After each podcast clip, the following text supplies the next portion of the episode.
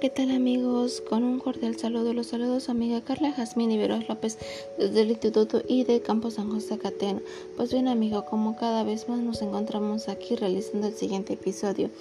El día de hoy hablaremos de un nuevo episodio que está relacionado a través de nuestro desarrollo en las teorías de nuestro aprendizaje. Pues bien, iniciamos con nuestro primer tema, el condicionamiento clásico. Cabe mencionarles que el condicionamiento está basado respondidamente en los modelos, en el estímulo o respuesta o aprendizaje por asociaciones, quienes asimismo nos dio a conocer nuestro amigo Paulo a finales del siglo.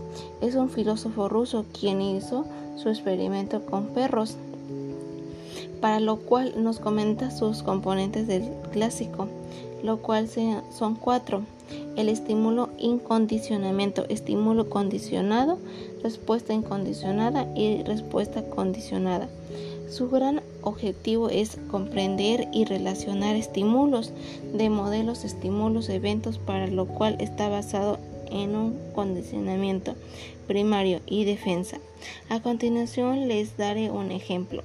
El hombre al aprendizaje de respuestas emocionales, lo cual el miedo o incluso el desarrollo de sabía que estimula neutro en un estímulo considerado temeroso.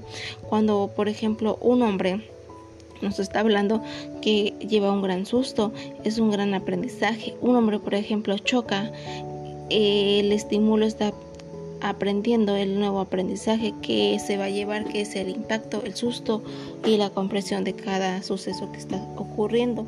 Por lo tanto, en el 1876 y 1888 fue sobre la sangre y la innovación del corazón de nuestro amigo Paulo, para lo cual el filósofo y psicólogo ruso en el 1848 y 1936 sostuvo que el estímulo natural y respuesta natural es la cual fue inventada a una técnica que permitió a contener una serie de y sistemáticas de experiencias bien controladas, por lo que tanto que él sabía que cada paso que él estaba dando tenía que ser controlado a través de cada procedimiento, que no tenía que ser ni más ni menos, que todo se iba desarrollando a cada paso. Con la mayoría de los fenómenos de lo que hoy conocemos como condicionamientos de Paulino ayudando a comprender los procesos de aprendizaje asociativo. Por ejemplo, cuando él sonaba la campana, al perro, sabía el perro que tenía que comer. El estímulo de sonidos era un gran aprendizaje que estaba experimentando con el perro, que relacionaba para para lo cual el conocimiento operativo a los perros guardianes se les reforzaba su refuria mediante un estímulo positivo.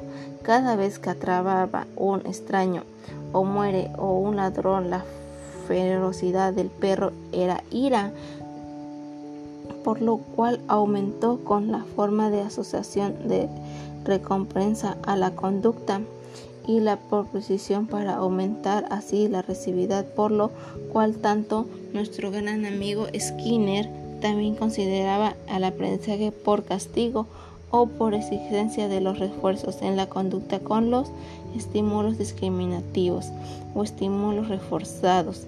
Sin embargo, construyó una máquina para hacer píldoras por las cuales comestibles para reforzar las ratas, con las cuales sus experimentos lo, lo llevaron a concurrir sus teorías en los organismos y animales y humanos son activos para conductas.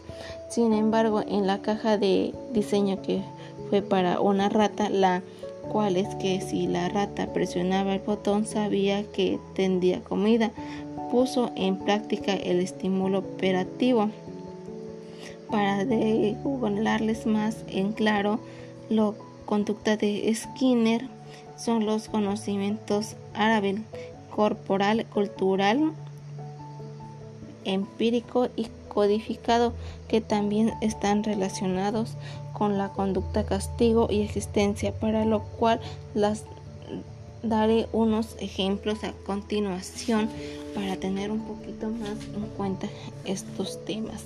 Es una conducta de soberanamente castigada, por lo cual hace surgir predisposiciones, emociones como lo que es la culpa o vergüenza, a que nos referimos cuando él decimos que mentimos. Por ejemplo, eh, continuación, por ejemplo, un niño este, le miente a su mamá y le dice que sí hizo la tarea, pero cuando en realidad la maestra manda traer a, a la, mamá, se enoja y lo regaña en frente de todos y siente mucha vergüenza porque fue que dijo una mentira y lo cual no, no dijo la verdad. Entonces, de igual manera, ¿cuál es el castigo? Hace que conductas desaparezcan para luego aparecer castigados en cuanto llegamos a la escuela con el uniforme mal puesto o los maestros nos castigan. Son varias de nuestras conductas que debemos procesar para lograr lo cual esta conducta que reduzca la estimulación negativa. Obra como refuerzo para esto les daré un siguiente ejemplo.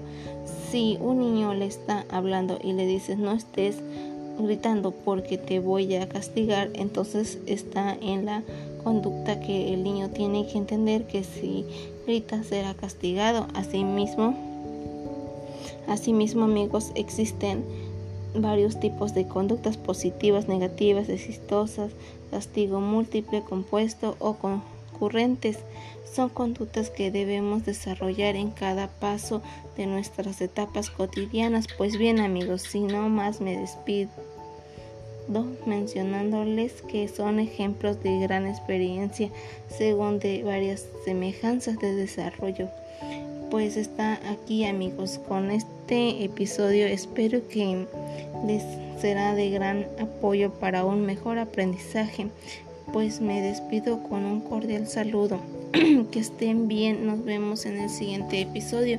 Pues muchas gracias amigos y que todo esto tomemos en cuenta cada uno de nuestros teorías de nuestro aprendizaje, que son muy importantes para nuestra vida cotidiana, que no solamente como nuestros filósofos es quienes lo parabón, quienes son nuestros grandes diseñadores que fueron experimentando tanto en fibras animales como humanos, que tenemos que tomar en cuenta. Pues bien amigos, que tengan un lindo día, que se la sigan pasando bien.